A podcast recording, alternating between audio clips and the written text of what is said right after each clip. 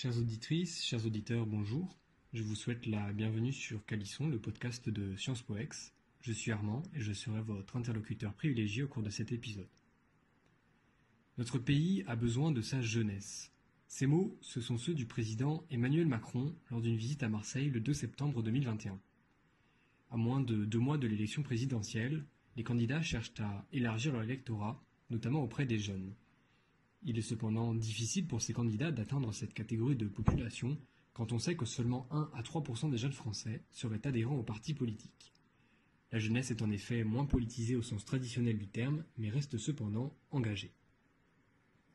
Pour les uns, les partis ne seraient tout simplement plus la norme unique d'expression politique. Pour les autres, c'est une question de priorité. Même s'ils ont une confiance politique, les jeunes, dont la majorité a souffert des confinements lors de la pandémie du Covid, ont d'autres problèmes à gérer. Alors, qu'en est-il vraiment? Pour discuter des jeunes et de la politique pendant la campagne présidentielle, votre podcast préféré a décidé de mener un partenariat avec le groupe de débat de Sciences Po X, j'ai nommé Liberté d'expression. J'ai le plaisir et l'immense honneur de recevoir Luna Mohamed. Bonjour. Luna, tu es présidente de l'association de débat de Sciences Po Ex. Euh, Mohamed, tu en fais également partie et tu es sans doute euh, un des, plus fidèles membres de Liberté d'expression. Vous avez récemment mené un sondage auprès des promotions de Sciences Po pour déterminer les grandes tendances politiques qui se dessinent dans notre IEP. On en parlera plus en détail avec Mina, qui m'accompagne également dans cet épisode. Bonjour Mina. Bonjour. Alors, si euh, Luna et Mohamed, vous êtes euh, présents aujourd'hui, c'est d'abord parce que vous avez une certaine appétence pour la vie politique. Est-ce que vous vous sentez personnellement concerné, peut-être préoccupé par l'élection euh, de 2022 Et d'un point de vue plus personnel, à quel point êtes-vous familiarisé avec la politique? Tu veux commencer? Alors, moi, je suis bah, familiarisée avec politique, oui. Je suis née dans une famille politisée, j'ai eu cette chance, cette chance-là. J'ai été, ça a été le cas en tout cas, donc ça vient pas de nulle part non plus. Et euh, par contre, euh, effectivement, je suis pas adhérente à, un parti euh, juste, moi, ma manière de m'intéresser à la politique, c'est d'en parler avec les gens autour de moi. C'est pour ça que je fais cette association de débat. mais donc, oui, je me sens concernée, mais surtout préoccupée pour l'élection 2022 parce que on en parle tous et on voit bien que on a l'impression que ça fait des années qu'on vote pas pour un candidat, mais contre, qu'on vote pour le, pour le moins pire. Et euh, que euh, pour, euh, pour, de ma, pour ma part, qui suis plutôt quelqu'un de gauche, on a l'impression qu'il n'y a aucun espoir pour la gauche en 2022. Et donc, oui, je suis plutôt préoccupée par cette présidentielle. Oui, moi aussi, personnellement, je partage le, point de vue de, Luna, c'est-à-dire que les élections qui sont en train de se produire là sont véritablement préoccupante du point de vue des, candidats, mais aussi des enjeux qui, sont dressés juste derrière. Euh, et, puis je me sens aussi préoccupé parce que c'est euh, la première élection présidentielle auquel je vais participer. Et donc comme beaucoup de jeunes, elle a une importance, euh, disons, assez singulière, cette élection. Et c'est pour ça que justement, je me sens plutôt concerné. Et puis après, au niveau, disons, de ma familiarité avec la politique, je n'ai pas forcément grandi dans une famille politisée. La politique n'est pas quelque chose, disons, de, très prégnant dans ma famille, mais pour autant, c'est quelque chose qui, moi, me passionne. C'est, aussi pour ça que j'ai adhéré euh, à Liberté d'expression. C'est pour les débats, c'est pour justement le fait de, de, partager les points de vue, etc., et de confronter nos idées. Et c'est justement cette confrontation d'idées qui m'intéresse beaucoup dans la politique. Merci à vous pour ces réponses toutes différentes. Le 9 février 2022, vous avez organisé la première simulation des élections présidentielles de l'IEP. Est-ce que vous pouvez nous en parler? Luna, quel est le niveau de politisation des étudiants à Sciences Po Ex? Alors, on s'est posé la question justement avec Mohamed avant d'être dans la salle et on s'est dit que c'est assez compliqué en fait d'évoluer un niveau de politisation puisque déjà, enfin, on est euh, à peu près 200 par promo et que chacun va s'entourer avec des gens peut-être qui euh, lui ressemblent, qui va voter du même côté. Donc c'est vraiment compliqué à évaluer. Après voilà, euh, du coup par rapport au sondage, euh, on l'a organisé il y a quelques semaines et il y a eu 328 votes. Et donc au niveau des résultats, on voit quand même que il y a 6% de vote blanc, 2%, 2 d'abstention. Donc il y a des gens qui ne savent pas pour qui voter ou qui volontairement ne vont pas voter pour quelqu'un. Mais encore une fois, ça ne veut pas dire grand-chose non plus, puisque on peut être politisé, mais juste volontairement décider de voter blanc, par exemple, parce qu'on ne se reconnaît dans aucun candidat. Donc je trouve ça assez compliqué à évaluer. Après, moi, ce que j'ai observé, c'est que effectivement, il y a une partie de l'IEP qui est politisée dans le sens où c'est des personnes qui vont aller vers le débat, qui vont aller vers la confrontation. Mais j'ai aussi été surpris par des personnes qui euh, vont euh, s'exprimer brièvement sur les réseaux sociaux, mais qui vont refuser de se confronter euh, parce que vous organisez souvent le jeudi, par exemple, des débats avec mhm. euh, liberté d'expression. Est-ce que c'est un peu toujours les mêmes personnes qui reviennent euh? Globalement, oui. Après, il y a certains sujets qui vont faire venir d'autres personnes. Par exemple, quand on a fait le sujet sur l'Ukraine, on a vu quelques nouvelles têtes. Mais globalement, c'est les mêmes personnes qui viennent. Et oui, et des fois, a, il y a eu des petites polémiques pour euh, pas grand-chose. Et on disait aux gens, bah, si vous n'êtes pas d'accord avec ce sujet, si ça vous fait réagir, venez. Il y a vraiment des gens qui refusent de venir débattre. Mm. Et je pense que c'est un truc très générationnel, puisque c'est des gens qui préfèrent débattre en fait euh, à travers un écran. Et justement, pour revenir donc euh, au sondage que vous avez fait, on a vu il y avait un, écart de genre, si on peut dire, entre ceux qui, entre des femmes qui votaient majoritairement pour Taubira, par exemple, et des hommes qui votaient euh, beaucoup aussi, par exemple, je crois 20% pour pour Éric Zemmour. comment est-ce que ça s'explique? Est-ce que c'est représentatif peut-être de quelque chose alors déjà, il faut savoir que c'est un sondage qui a été fait par les moyens du bord. Oui, bien sûr. Et euh, donc c'est 328 votes, donc je trouve que c'est déjà pas mal, mais c'est pas non plus euh, tout l'IEP. Mais c'est vrai que ce qu'on a observé, c'est... Euh, donc là, j'ai sous les yeux, il y a 164 femmes qui ont voté, dont 23% pour Taubira, alors que sur les 156 hommes qui ont voté, il y en a seulement 4%. Et après, je pense que Taubira, c'est particulier parce que donc elle n'a pas vraiment de programme, etc. Et surtout que c'était il y a quelques semaines, donc c'était encore récent son annonce de candidature, relativement récent. Et donc je pense que quand elle s'est présentée, il y a eu une sorte d'espoir parce que c'était un beau symbole, Taubira, surtout pour euh, la jeunesse et pour les, femmes jeunes. Et donc euh, effectivement, je pense que sa figure a attiré pas mal de, de, femmes. Et moi au début, pareil. Mais je pense que honnêtement, si, quand on va refaire ce sondage euh, en avril, je pense que les chiffres vont changer. Déjà et euh, ensuite, pour Zemmour, euh, oui, ça pour Zemmour, on a été surpris aussi parce que là, pareil, il y a presque 17% des hommes qui ont voté pour et seulement 5% des femmes. Donc c'est aussi peut-être des, des, symboles qui vont plus attirer les hommes, je sais pas. Bah, J'aurais tendance à dire que le fait qu'Éric Zemmour a été accusé euh, par, disons, par de nombreux journalistes euh, d'être un candidat plutôt machiste, etc., a fait figure de repoussoir pour beaucoup de femmes. Et euh, c'est de mon point de vue, je pense que à cause de ça, Éric Zemmour a, du coup une plus grande notoriété chez les hommes que chez les femmes. Pas que forcément les hommes se reconnaissent plus dans le discours de Zemmour, mais du moins que les femmes, justement, ne se rapprochent pas de, de, ce candidat-là à cause de ses, prises de position. Euh, en plus de ce sondage, vous avez euh, plein d'autres projets sur l'année. Est-ce que Luna, tu peux peut-être m'en parler si vous avez là des projets à venir ou des choses qui ont déjà été faites, euh, qui ont bien marché? Mhm. bah, Alors, on avait fait une conférence en début d'année avec Ami El Khatmi, qui est président du Printemps républicain. Et c'était assez pimenté, mais c'était très intéressant justement parce que le public n'était pas forcément d'accord à ce qu'il disait. Donc, il y a eu plein de questions intéressantes. Après, on a eu des. Encore une fois, on a eu on a été assez surpris parce qu'on a eu des réactions euh, un peu choquantes, comme des personnes qui ont arraché les affiches dans les couloirs. Enfin, voilà, ça, ça nous a surpris. Mais sinon, voilà, on essaye de faire euh, d'autres conférences. On a contacté absolument tous les candidats à la présidentielle. Et en fait, on a quand même beaucoup de mal parce que c'est très compliqué de trouver une date euh, qui est en accord avec les disponibilités de l'amphi de Sciences Po. Et en plein milieu de la campagne, évidemment que c'est pas leur priorité. Donc au niveau des conférences, on a un peu freiné en ce moment. Après, voilà, on essaie de bien débattre autour de la présidentielle. Euh, donc là, ce qu'on va commencer à faire, c'est euh, débattre par thématique et décrypter chaque programme par thématique. Donc ça peut être l'écologie, euh, l'égalité homme-femme. Et on aimerait bien faire ça avec des associations. Donc prochainement, on va sûrement faire un débat avec l'APNA justement sur l'écologie dans les programmes pour 2022. Après, on a un projet en cours qui serait de, avec tous les IEP de France, sauf du coup celui de Paris, qui serait de réunir tous les candidats euh, au euh, congrès euh, de Strasbourg. mais ça reste en suspension parce que c'est assez compliqué. Mais justement, l'idée en tout cas, j'espère que ça pourra, si ça se fait pas maintenant, ça pourra se faire pour les prochaines élections, ça serait de faire un débat organisé pour les jeunes et sur, le, sur les sujets qui intéressent la jeunesse par rapport aux différents candidats.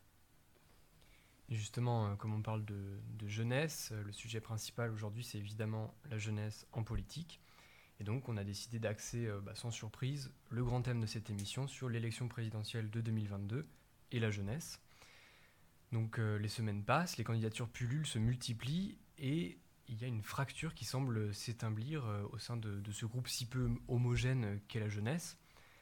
La jeunesse n'est qu'un mot, disait Pierre Bourdieu, et cela n'a jamais été aussi vrai entre ceux qui sont profondément convaincus par un candidat et ceux qui ont encore du mal à se prononcer sur certains sujets de société. L'écart demeure et persiste. Que faire pour aider celles et ceux qui hésitent? Le vote blanc est-il la solution? Ou au contraire, la jeunesse doit-elle se positionner? Qui veut? Marie? Alors, après, ça dépend euh, des opinions, mais pour moi, déjà, le vote blanc, c'est se positionner, c'est euh, dire qu'on ne se reconnaît pas dans les candidats qui sont euh, présents, qui nous sont présentés. Comme l'a dit Luna, euh, on vote de plus en plus contre quelque chose et pas en faveur d'eux. Euh, donc pour moi, s'il y a un, afflux massif de vote blanc de la part des, de la jeunesse, si on tentait qu'on puisse parler de jeunesse, c'est une prise de positionnement. Et ensuite, je pense aussi qu'il faut accepter qu'il y a une nouvelle façon de prendre, de faire de la politique, en tout cas chez les jeunes, qu'on peut qualifier de l'activisme si on veut, mais en tout cas qui passe plus peut-être par euh, les moyens traditionnels et le vote. Euh, que... Est-ce que tu peux peut-être nous dire ce que c'est le slacktivisme? Oui, pardon, c'est le fait... c'est un engagement très faible des jeunes, euh, notamment sur les réseaux sociaux. Je pense qu'on est beaucoup à avoir vu, bah, comme tu disais, il y a beaucoup de gens qui viennent, enfin qui veulent pas venir au débat, mais qui font relayer des posts sur les réseaux sociaux, etc. Et pour eux, c'est une façon comme une autre de contribuer à la vie politique. Euh, ils ont l'impression euh, d'avoir un devoir citoyen et peut-être que c'est le cas, mais en tout cas, ça n'a pas autant d'impact euh, que ce qu'on pense. Et, voilà, c'est ça le slactivisme. Et ça peut être un peu dangereux parce que tout est polarisé sur les réseaux sociaux. Et je pense que le débat est beaucoup moins constructif. Et il y a évidemment l'effet algorithme, etc., qui empire les choses. Mm. Donc c'est bien, de pouvoir s'exprimer sur les réseaux sociaux. Ça peut être intéressant, mais ça peut aussi être dangereux, je pense. Et puis par rapport à la désaffection des jeunes à la politique, il y a aussi une responsabilité euh, du point de vue du personnel politique qui n'est pas forcément le plus représentatif des jeunes, et aussi euh, du point de vue de nos institutions. C'est-à-dire que euh, à l'heure que le, vote blanc n'est pas reconnu, ça, paraît assez difficile de pouvoir exprimer son opinion politique sans forcément s'abstenir. C'est-à-dire qu'il il y a beaucoup de jeunes qui justement ne peuvent pas forcément euh, adhérer à un parti politique parce que dans les personnalités politiques proposées, justement, il n'y a personne qui incarne pour eux euh, ce que doit être la France, ce que doit être aussi la France à l'international. Donc, je crois que cette, euh, cette désaffection de la politique est, générale et il y a une responsabilité de la part de notre personnel politique et puis aussi de nos institutions par rapport au vote blanc, mais aussi par rapport au fait qu'il y a au moins des millions de, de mal inscrits et de non inscrits en France et euh, ça touche particulièrement les jeunes, surtout les étudiants qui vont euh, changer de région et qui du coup sont, euh, sont mal inscrits. Bon là c'est un peu trop tard, hein, on, est, début mars, mais ça reste quand même une problématique assez prégnante du point de vue que simplement aujourd'hui il faut faire l'effort de s'inscrire sur les listes électorales alors que dans certains pays cette inscription elle est automatique. Donc peut-être qu'il y a quelque chose à revoir de ce point de vue-là.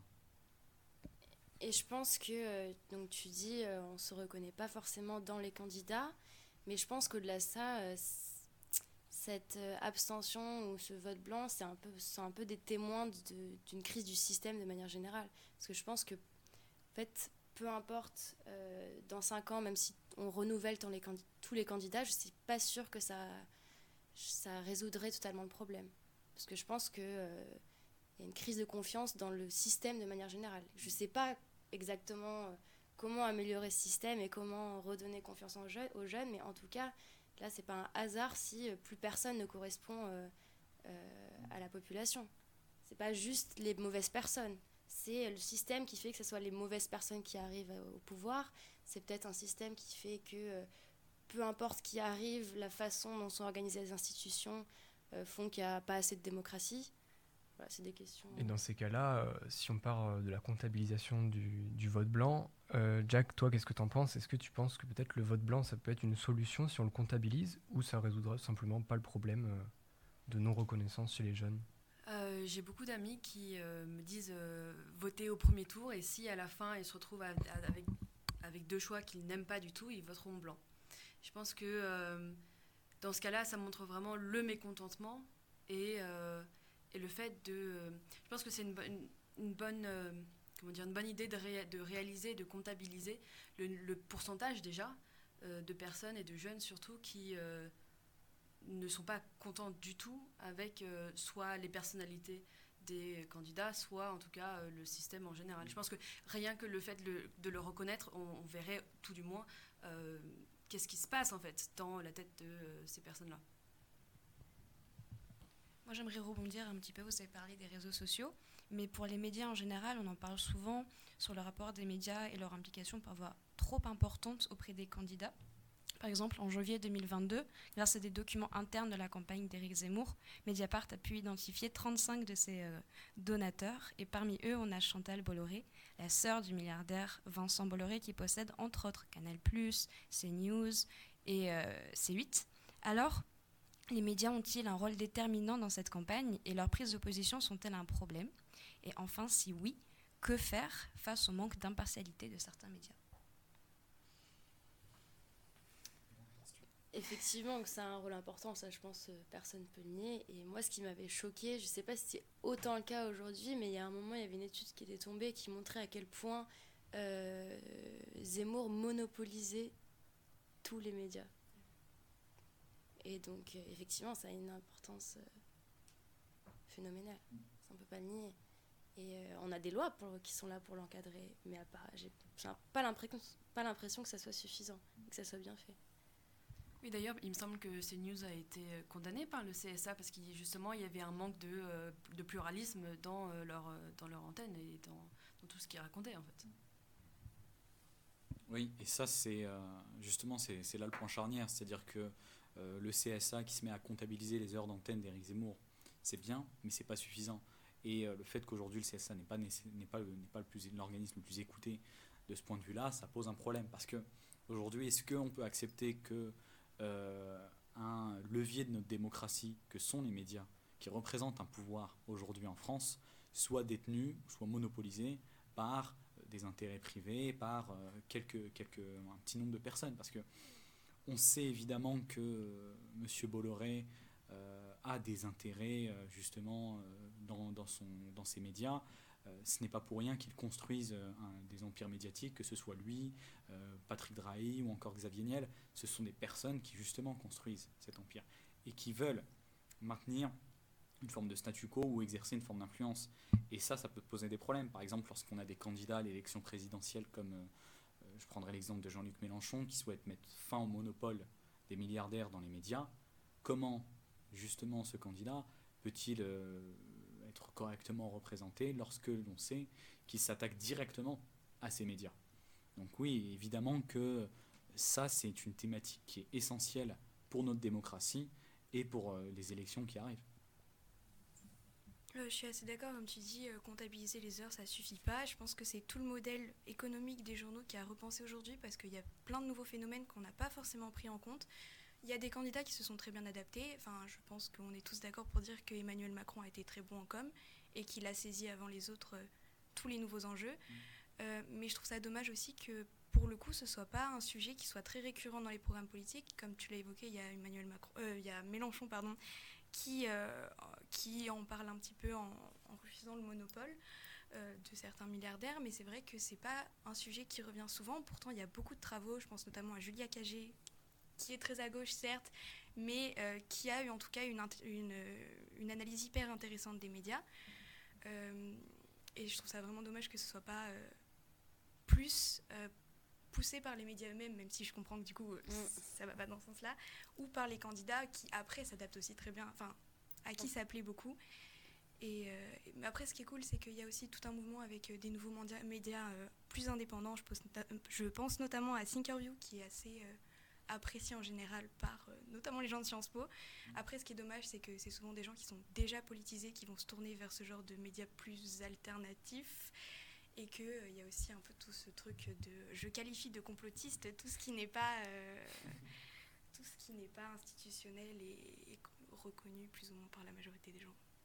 Ben justement, c'est très intéressant que tu prennes l'exemple de, de Thinkerview parce que euh, ça marque bien euh, la différence entre d'un côté des médias qui vont mettre en valeur, disons, euh, l'instantanéité, c'est-à-dire que dans les médias traditionnels aujourd'hui, on fonctionne dans un système où on va produire de l'information et produire de la publicité, alors que dans Thinkerview, l'intérêt de, de, ce média et ce qui fait aujourd'hui sa notoriété, c'est ses interviews longues. Et donc nécessairement, le fait que euh, toutes les personnalités qui viennent sur Thinkerview ont la possibilité de développer leur pensée et donc nécessairement de la partager. Alors qu'aujourd'hui, euh, dans les médias et dans la manière dont on euh, utilise les médias à la télévision surtout, on a la représentation d'une sorte de, spectacle médiatique où on présente le candidat qui va faire le plus de buzz, on va présenter les thématiques qui intéressent le plus, et du coup, de ce fait, on augmente encore plus, euh, disons, une bulle médiatique autour de ces, de ces thématiques. Je pense notamment à l'immigration, à la sécurité, etc., etc. Et on ne privilégie pas la pensée euh, plus aboutie. Et dans des, certaines émissions politiques qu'on avait euh, auparavant, je pense notamment à l'heure de vérité, on avait justement le temps de présenter son programme politique, de présenter sa pensée. Et justement, c'est ce qui manque, c'est qu'actuellement, il n'y a, pas assez de pensée dans les médias il y a beaucoup plus d'effervescence, beaucoup plus de spectaculaire. Euh, c'est ce qu'on voit beaucoup. Euh, enfin, je pense que c'est ce qu'on peut reprocher aux médias et surtout aux titres des articles euh, qui sont mis sur les réseaux sociaux avec leur manque de nuances énorme et qui du coup créent très facilement des polémiques. Sur, je pense notamment à Twitter où des, des, gens citent des articles et retweetent des articles dont le titre n'a souvent, enfin, est souvent euh, assez décalé par rapport aux propos qu'il y a dans l'article même et qui est parfois bon euh, dans l'article même, dont le titre est, très peu nuancé. Ça, c'est un gros problème. Et, moi, la dernière fois, il y a quelqu'un euh, de notre âge qui en parlait politique qui m'a dit Je pense qu'il faut réduire la technicité des débats à la télé, etc. Et j'aurais tendance à dire que justement, je suis pas d'accord parce qu'il y a des réalités techniques et que le simplifier sous certains formats qui plus courts, plus punchy, etc., ça peut être euh, dangereux et voilà, il y a des réalités qui sont complexes, il faut les voir de manière complexe et il faut prendre le temps en fait, réellement. Et si je peux me permettre de lier ça à ce qu'on a dit avant sur euh, le désengagement des jeunes en politique, je pense que c'est dû aussi au fait que le monde soit de plus en plus complexe et qu'on n'ait pas les outils pour le comprendre, ou en tout cas pas de façon démocratique. On est à Sciences Po, évidemment que on a plus d'outils entre guillemets que les autres étudiants pour le comprendre. Mais euh, même nous, on n'arrive pas à saisir euh, l'ampleur des changements. Enfin, je veux dire, on a ces dernières années des tas de changements nouveaux, ne serait-ce que. Enfin, tout, tout, tout est significatif de cette complexification du monde, ne serait-ce que le droit.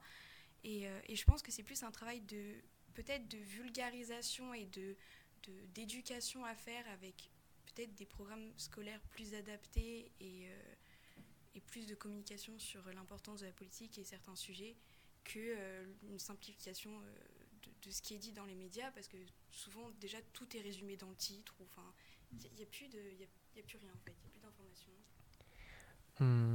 On, a parlé, du coup, euh, du rôle des médias dans la mise en lumière euh, de certains candidats. C'était vraiment intéressant. Mais il y a un, autre élément qui est, je crois, tout aussi important, c'est le rôle des réseaux sociaux numériques. L'année dernière, on a Emmanuel Macron qui réalisait une vidéo avec les youtubeurs euh, McFly et Carlito. Cette apparition, elle a beaucoup fait parler d'elle, tant le format et la discussion semblaient peu formels. Et aujourd'hui, on observe un attrait des candidats pour les réseaux sociaux, à l'image de notamment Jean-Luc Mélenchon avec son compte TikTok. Est-ce que euh, cette façon de se mettre en avant dans un cadre si peu formel, c'est pour chercher à rendre le candidat sympathique? Est-ce que cette stratégie de communication, elle fonctionne vraiment selon vous euh, Tellement les ficelles, elles semblent grosses? Moi, je pense que ça marche parce que c'est comme euh, la pub, comme le marketing. Ça joue inconsciemment sur notre perception de la personne. donc, même si on se dit, je sais que cette personne fait cette vidéo pour avoir l'air plus sympathique, elle va nous paraître quand même plus sympathique. C'est ça, ça, agit d'une manière très particulière sur le cerveau, la, publicité. Donc euh, je pense que oui, même si les ficelles sont, sont grosses, euh, ça, ça, nous influence.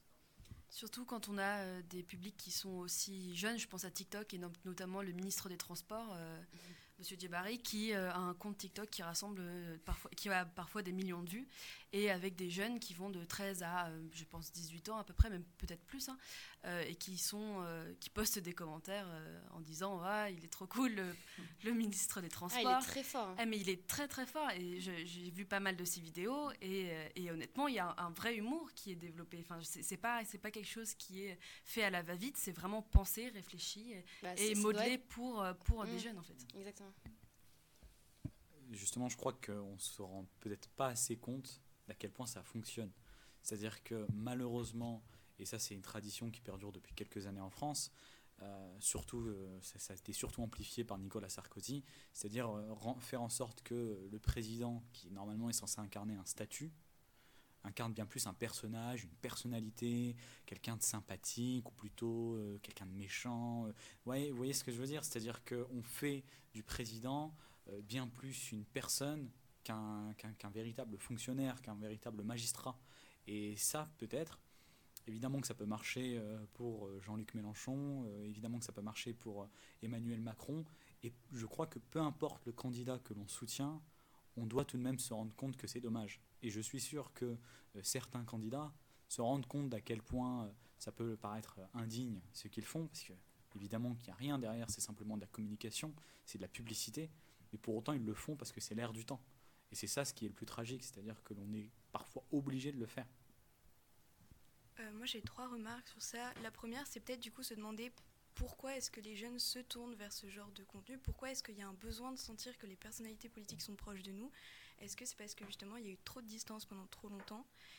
Euh, Il y a une deuxième chose, c'est maintenant comment on fait pour euh, donner aux jeunes les outils pour comprendre ce qui se passe? Parce que euh, jouer sur les émotions et jouer sur l'aura de la personne, c'est la base de la rhétorique. Maintenant, c'est comment est-ce qu'on démocratise les outils de la rhétorique pour que les jeunes puissent le comprendre. Mmh. Je pense notamment à Clément, Clément Viktorovitch, qui est beaucoup dans cette démarche-là. Euh, qui a sorti pas mal de bouquins, mais qui est assez peu connu du grand public, alors que pourtant, bah, c'est exactement ces mécanismes-là qui met en lumière. Et euh, j'avais un troisième point que j'ai oublié, donc c'est pas grave. De toute façon, tout buzz, peu importe euh, la façon dont il est fait, si c'est un mauvais ou un bon, ça fait quand même parler et ça marche dans tous les cas. Et c'est ce que Emmanuel Macron a fait avec les youtubeurs McFly et Carlito. On a parlé de désacralisation de la fonction présidentielle ou des choses comme ça. En attendant, ça fait parler et aujourd'hui, on en parle encore. Moi, juste euh, petit aparté, ce qui m'avait euh, ce qui m'avait un peu frappé euh, par rapport à McFly et Carlito, c'est que quelques mois avant, ils étaient apparus dans la vidéo L'affaire du siècle, qui justement portait plainte contre l'État. Et donc c'était un peu hypocrite de leur part, je trouve, de faire une vidéo avec le président Macron. Surtout quand ils se revendiquent apolitiques ou des choses comme ça, où clairement en fait c'est impossible d'être apolitique quand on invite sur son plateau un président de la République et qu'on lui, enfin, qu'on lui donne une telle plateforme.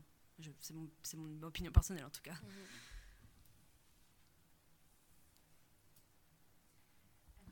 Bien qu'il n'ait pas encore déclaré officiellement sa candidature à la, à la présidentielle, l'entourage d'Emmanuel Macron a fait savoir aux journalistes qu'à ce stade, il ne souhaiterait pas participer au débat du premier tour. On murmure même dans l'entourage du président que si débat euh, devait avoir lieu, Emmanuel Macron ne souhaiterait pas débattre avec Philippe Poutou. S'il n'y a certes pas d'obligation légale ou constitutionnelle de participer à ces débats, la presse politique et médiatique demeure. Alors le débat démocratique s'estompe-t-il? Alors juste par rapport à Macron, euh, je pense qu'effectivement, s'il ne veut pas participer euh, à ce genre de débat, c'est parce qu'en tant que président sortant, il sait qu'il va se faire frapper dessus. Mais après, c'est vraiment dommage au niveau, effectivement, le débat, démocratique, c'est à la base de tout. Et, euh, et je pense que ce serait une erreur de sa part de ne pas y participer. Ça serait pas juste, en fait, pour moi. De ne pas se confronter à, à ces erreurs ou à l'opinion des autres candidats, aux arguments, à l'argumentaire des autres candidats en tout cas, j'ai l'impression que dans les débats, on assiste de plus en plus à une certaine polarisation des idées, même à une, américanisation des débats, hein, avec la recherche de la phrase qui fera le buzz sur les réseaux. Est-ce que finalement, c'est pas un danger pour la survie du débat? Si, je pense qu'on est tous très au courant que les slogans et la politique en général, ça fait pas très bon ménage. Euh, encore une fois, il faut en avoir conscience. C'est encore une fois la question de comment est-ce qu'on en prend conscience et comment on en prend conscience largement. Euh, mais si, c'est un danger. Malheureusement, ils jouent le jeu des médias et en fait, ils ne font. Enfin, évidemment, ils orientent à la fois les médias autant que les médias euh, les, les, orientent vers ce genre de phrases parce que c'est ce qui va être publié c'est ce qui va faire euh, acheter, cliquer, euh, buzzer. Mais surtout quand on voit qu'il y a des candidats qui vont débattre euh, chez Baba. c'est fou d'en arriver là et ça, ça me surprend même pas tant que ça au final. D'ailleurs, là-dessus, il y avait un article du Télérama comme quoi, en fait, il n'était pas, c'était pas anodin. Il invitait, je crois, à 70% de droite ou extrême droite. Et je veux dire, c'est quand même assez impressionnant quand on voit euh, finalement euh, bah, ce qu'il pense qu'il va vendre le plus, parce qu'à mon avis, il est juste dans une tactique marketing. Et du coup, ça se voit que les discours de droite et extrême droite vendent le mieux. Mhm. Donc c'est assez intéressant quand on voit par, quand on peut imaginer le public et finalement ce qu'on leur vend comme idée, c'est intéressant. Mhm. Non mais Hanouna et Zemmour, euh, de manière générale, on, on l'air assez copains-copains. Voilà. Mais oui, c'est- un danger, mais encore une fois, euh, moi je trouve que des fois, quand, enfin, le seul exemple que j'ai, c'est évidemment encore euh, l'association de débat, mais quand on se retrouve tous ensemble, en cercle, tranquillement, qu'on essaye un peu d'animer le débat pour donner la parole aux gens quand ça déborde, on peut arriver à quelque chose de très constructif. Et c'est surtout une, je pense, c'est l'effet de se retrouver à débattre tout le temps avec les mêmes personnes. Il n'y a plus cette volonté de impressionner. Il y a juste cette volonté de bah, discuter. Et des fois, ça, ça peut vraiment être très utile et c'est pas du tout représentatif de ce qu'on peut voir à la télé. Donc euh, voilà, c'est pour ça que j'encourage à fond ce débat entre amis, entre familles euh, et entre personnes qui, qui ne sont pas du même bord politique. Parce que si on met un peu sa fierté de côté, on peut arriver à quelque chose, je pense. On voit que vous avez tous des avis euh, qui sont très personnels et, c'est bien parce que ça fait aussi avancer euh, la chose.